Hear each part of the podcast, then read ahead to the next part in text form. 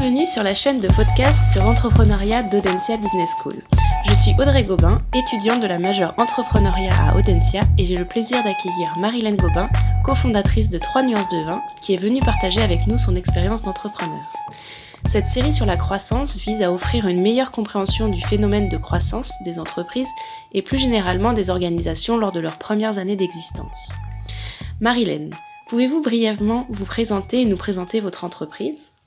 Bien sûr, Audrey. Donc moi, Marilène Gobin, mon entreprise 3 nuances de vin, donc une société, une SAS euh, qui commercialise du vin auprès des professionnels et des particuliers et à travers aussi euh, un site internet 3 nuances de vin.fr. Ah, .fr, important. Mon parcours est en fait, euh, j'ai un parcours assez atypique à l'époque, on va dire il y a encore 15 ans, 20 ans, né pas très euh, atypique, c'était pas très positif. Aujourd'hui, c'est euh, devenu positif puisque quand on a travaillé dans différentes entreprises et différents domaines, c'est fort apprécié du monde du travail. Et donc, j'ai démarré dans l'art de la table. Donc, j'ai toujours été indépendante. Ça, ça a été mon fer de, mon fer de lance par rapport à ma vie privée et personnelle. Donc j'ai été dans l'art de la table, ensuite j'ai été dans les domaines des vêtements pour enfants. Et ensuite, j'ai développé euh, dans l'équilibre alimentaire des produits euh, liés au bien-être de ces expériences, euh, eh bien, j'en ai sorti des choses positives et négatives, mais le négatif, évidemment, fait toujours avancer, comme on le sait.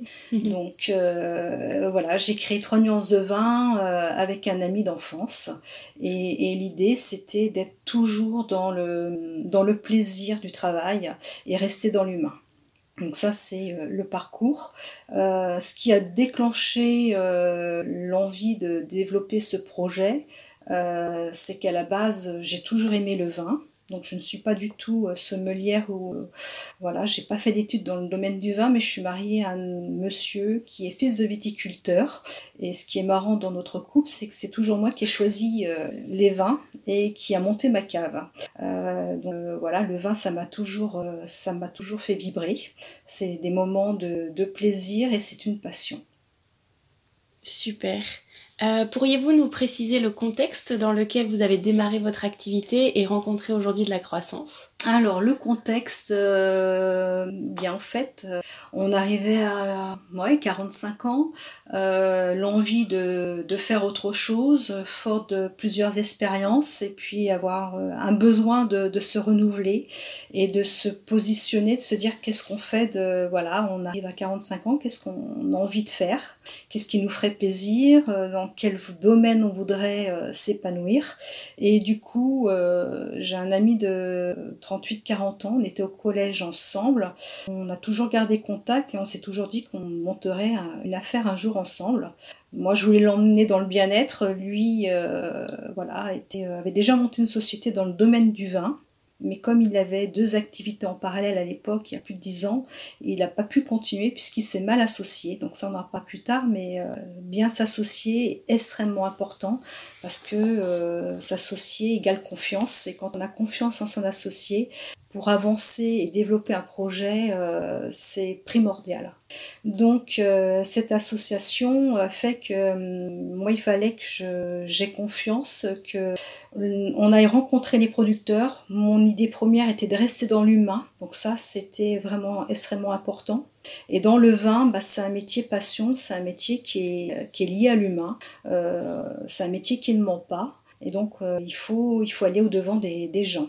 Donc euh, ça c'est l'origine. Euh, l'opportunité a fait que nous avons décidé de monter cette entreprise en 2017. Trois nuances de vin. Nous avons créé notre site internet avec une agence de com en 2018 septembre 2018, parce qu'aujourd'hui un site internet euh, est extrêmement important pour, pour la visibilité. Pour la visibilité, tout à fait. Merci Audrey. Donc voilà à ce niveau-là. Super. Euh, donc je comprends un peu mieux vos motivations. Est-ce que vous décririez le secteur du vin et de manière générale des spiritueux comme un secteur concurrentiel?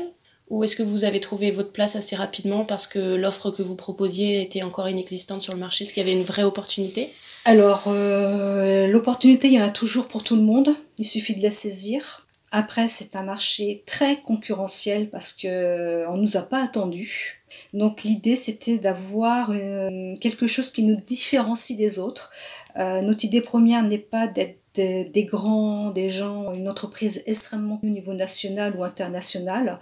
Euh, notre idée première, c'était de nous faire connaître d'un point de vue local et enfin, surtout au niveau régional. et surtout, notre différence, c'était alors ça, c'est un boulot monstrueux, mais c'était de, c'est de sélectionner un producteur par appellation. Donc ça, c'est votre proposition de valeur, c'est vraiment ce qui vous différencie. C'est notre plus-value. C'est votre plus-value. C'est-à-dire que l'on va à la rencontre de plusieurs producteurs pour, euh, par exemple, un quincy. On va en choisir qu'un, qu'on l'on va ensuite mettre en avant sur notre site internet et proposer à nos clients. Euh, et pour en choisir qu'un, mais il faut rencontrer beaucoup. rencontrer beaucoup de producteurs. il faut goûter beaucoup de vin. Alors on goûte, mais on recrache, attention. voilà. Super, super. Euh, on va retourner un peu plus sur, euh, sur exactement ce qu'est votre activité. Enfin, c'est plus du B2C, c'est du B2B. C'est qui, qui sont vos clients alors, Exactement? On, fait du B2C et on fait du B2B. Euh, le B2C, donc, on, a, on est présent sur le marketplace. On a notre site internet. 3 nuances de vin.fr. Voilà, tout à fait, qu'il faut faire euh, vivre et qu'il faut euh, régulièrement alimenter, parce que ça aussi c'est un nouveau métier pour nous et si vous n'alimentez pas votre site, euh, le meurt doucement. Donc ça c'est vraiment important d'avoir, bah, d'embaucher quelqu'un pour entretenir le, site internet. Euh, le bouche à oreille a beaucoup fonctionné parce qu'évidemment. Euh, surtout au début peut-être? Surtout au début parce que on, se fait connaître auprès de nos amis, de nos relations et ensuite ça nous a ouvert les portes sur le, euh, le, B2B. puisque c'est de le bouche à oreille qui nous a fait rentrer et c'est là c'est important pour nous les, dans les bars et les restaurants parce que là c'est une clientèle c'est du c'est récurrent c'est tous les mois, tous les 15 jours que les professionnels, donc le monde du CHR, donc euh, les bars et les restaurants, nous commandent du vin pour, euh, pour leurs clients. Et la différence qui fait qu'on grandit bien et qu'on est de plus en plus euh, apprécié et mis en avant, fait un peu peur, c'est notre, notre façon de travailler, comme on sélectionne un producteur par appellation.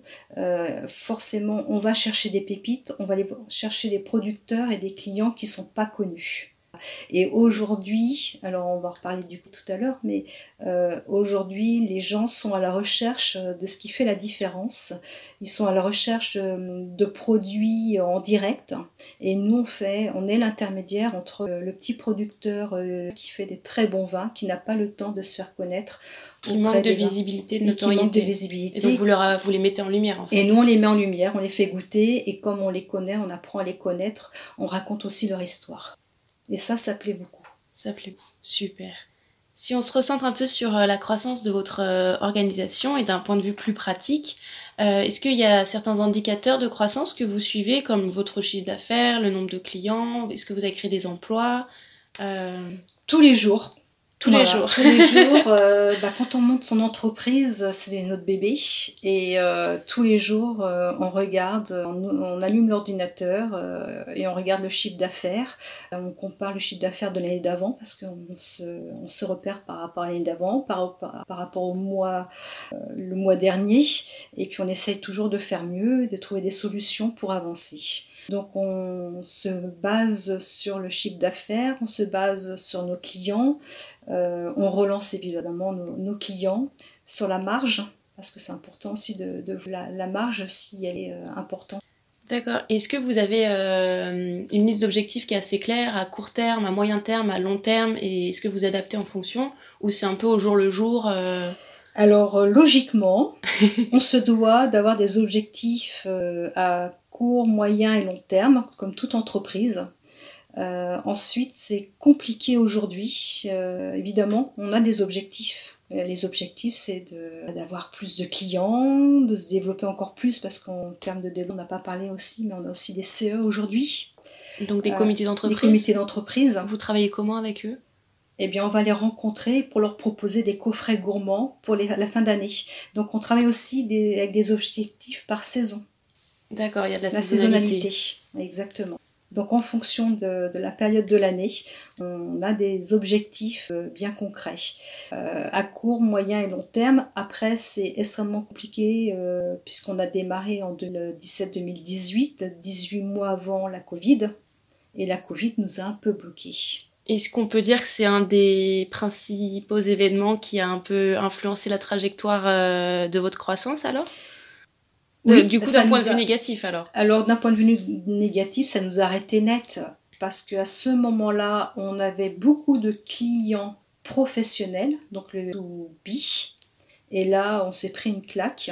Euh, et donc, il a fallu euh, qu'on repense euh, votre offre Notre offre, notre développement. Donc le, la Covid, on va dire que c'est bah, négatif, mais c'est aussi positif parce que il va forcément en sortir des choses positives de cette, toute cette période. Et euh, justement, il faut surfer sur ce qui va en sortir. Et, l'idée, eh ben, c'est de développer aussi bien les pros, les particuliers, les CE, mais au-delà des CE, c'est aussi les entreprises, les petites entreprises, les petites entreprises pour leur proposer des couvrements cette Ceux qui n'ont pas forcément des CE en fait. Complètement, voilà, mais qui veulent récompenser, remercier leurs clients ou leurs salariés. Super. Donc il a fallu repenser notre mode de fonctionnement. Donc s'adapter. Et s'adapter, évidemment. À la situation. C'est faire de lance, hein, l'adaptation. J'imagine bien. Euh, est-ce que vous avez pensé à certains recrutements qui ont été des tournants pour votre croissance?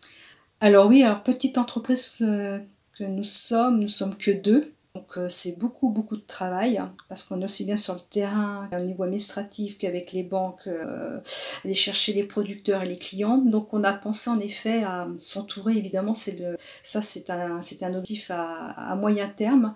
On a deux agents aujourd'hui donc euh, deux femmes deux femmes dans le milieu du vin, ça plaît beaucoup. Et l'idée, ben voilà, des agents sur des secteurs bien précis, géographiques, et qui vont, elles, développer leur région. C'est des secteurs euh, où vous aviez plus le temps de vous déplacer, c'est ça? C'est des secteurs éloignés où, euh, en effet, euh, bah, nous, notre métier premier, c'est d'aller, et ça, c'est vraiment ça qui, qui nous fait vibrer, c'est d'aller au devant des producteurs, d'aller sélectionner des nouveaux produits. Donc évidemment que les clients, ça nous intéresse, mais si on peut avoir, être bien installé, donc c'est avoir une chaise avec les quatre pieds, avec quatre agents, parce que si on est sur trois pieds, ben on est bancal. Si on est sur deux, on risque de se casser la figure. Donc il faut vite quatre agents pour pouvoir stabiliser l'entreprise. Et donc les agents gèrent la partie euh, avec le B2B et les, et les, clients, et vous, vous êtes plutôt côté euh, fournisseur et donc des producteurs Logiquement, mais on est toujours sur le terrain puisqu'on développe autour de nous euh, géographiquement, puisque nous est basé sur Nantes. Donc on a gardé nos clients professionnels et particuliers sur Nantes. Voilà, donc ça aussi on le gère. Super. Euh, question un peu plus inédite. Est-ce que vous pourriez nous raconter une mésaventure euh, qui vous est arrivée dans votre trajectoire de croissance? Euh, oui, en effet, inédite. disons que nous sommes fidèles à nous-mêmes, donc on est, on est cash. on a eu, oh, c'est une mésaventure. Comme nous avons, nous signons des contrats avec nos producteurs d'exclusivité, on est censé être les seuls à revendre leurs produits, donc leur vin, auprès des professionnels et des particuliers, mais notamment des professionnels. Et donc on souhaite rester crédible. Et on s'est retrouvé un jour chez un de nos clients professionnels. Comme la confiance, l'amitié euh, est bien installée entre nous, il nous a avoué qu'il avait été démarché par un agent qui proposait les mêmes vins que nous, euh, moins chers. Ce qui va complètement à l'encontre euh, de votre proposition à vous. Complètement. Et normalement, euh, le producteur, euh, cet agent-là, ne devait pas venir sur nos plates-bandes, puisque c'était quelqu'un de, la Bretagne. Qui vendait en Bretagne, mais il est descendu par, dans notre secteur et puis s'est mis à proposer les mêmes vins, les mêmes produits que nous. Et bien du coup, on, il a fallu trancher dans le vif. On a appelé le producteur, on lui a expliqué la situation et on a décidé de ne plus travailler avec lui. Ah avec le producteur. Vous avez coupé court à la, à la, relation professionnelle. Tout à fait. Et il s'était expliqué le, le, producteur? Le producteur s'est expliqué, en effet, euh, il ne savait pas que cet agent euh, jusque chez nous, sur notre territoire. Et nous, par principe, euh, si un agent, si on rentre dans un nouveau restaurant et qu'il s'avère qu'ils sont déjà fournis en vin par un agent, donc une référence que nous on fait, euh, nous, naturellement, et C'est une compagnie qui est respectueuse. Éthique, loyauté, vous passez votre chemin. On passe pas notre chemin, mais on, ne propose pas cette référence. D'accord. Voilà, c'est parce qu'on quelque part c'est pas c'est pas honnête et à un moment donné ça se retourne contre nous donc euh, autant être franc jusqu'au bout et, et, comme ça le professionnel et le producteur et le restaurateur apprécient notre façon de travailler. Mais c'est vrai que ça fait sens. Euh, et justement au cours de ces événements, mhm. euh, quelles étaient les actions que vous avez réalisées en tant que fondatrice de Trois nuances de vin? C'est-à-dire? Pendant toute cette trajectoire de croissance où vous avez grandi, quelles sont vous les tâches particulières qui vous étaient incombues? Eh ben, au départ, on était au four et au moulin, c'est-à-dire qu'on allait chercher les producteurs. Euh, fallait, alors, fallait vendre notre projet à des producteurs, sachant qu'on n'avait pas encore euh, au départ le site internet. Donc, notre trajectoire euh, a été d'être sur le terrain pour aller chercher des producteurs, trouver ensuite des clients pour leur vendre le produit, trouver un comptable, un banquier, euh, développer le site internet et aujourd'hui nos places naturellement euh, euh, chacun prend sa place et du coup moi je suis un peu plus responsable des factures des appels auprès des producteurs des relances clients après on a des affinités avec des producteurs par exemple on a des des productrices, beaucoup de, de femmes qui font du vin aujourd'hui. Et j'ai créé des liens avec certaines productrices. Donc, par, par affinité, on, a nos propres, euh, entre guillemets, clients qu'on appelle euh, Ah d'accord. Et donc votre associé, lui, s'occupe plus de quelle partie alors? Alors mon associé s'occupe beaucoup plus de tout ce qui est euh, statistiques, chiffres. la stratégie de l'entreprise? La stratégie de l'entreprise. alors, on décide tout à deux. C'est-à-dire que c'est important pour ça, c'est si vous montez une entreprise, voilà, avec vos associés, il faut que tout soit mis carte sur table et il faut prendre des décisions ensemble. À partir du moment où vous montez une entreprise, toutes les décisions doivent être prises euh, ensemble. Après, en effet, les postes se définissent au fur et à mesure de l'évolution de l'entreprise. Et alors, vous faites comment quand il y a un désaccord entre vous deux? Qui finit par trancher? Ou c'est quoi le processus euh, pour arriver à... Alors, si on n'est pas d'accord sur un vin, par exemple, après, on a des affinités au niveau de, des vins. Moi, j'aime plus les vins du Languedoc, euh, lui, plus sur les vins de, de Bourgogne. Bon, ça se respecte. Euh, si le vin il est bon, il est bon. Euh, mais quand on sélectionne un producteur et un vin, en général, il faut que ça plaise aux deux palais. Et comme nos vins, on les valide auprès d'un sommelier, euh, c'est le sommelier qui va trancher. D'accord. Par rapport à un vin. Et, mais concernant la vision stratégique de l'entreprise et vos objectifs à plus ou moins long terme, si votre vision à tous les deux diffère, comment vous vous mettez d'accord? Comment vous arrivez à un compromis alors, euh, on, s'explique. C'est vrai que mon associé a une vision beaucoup plus euh, lointaine euh, sur du très long terme que moi. Moi, j'ai une vision plus à court terme. Donc, on arrive à, s'entendre. il arrive à se projeter parce qu'il a déjà monté une entreprise dans le domaine il y a 10 ans. Il arrive à se projeter sur du long terme.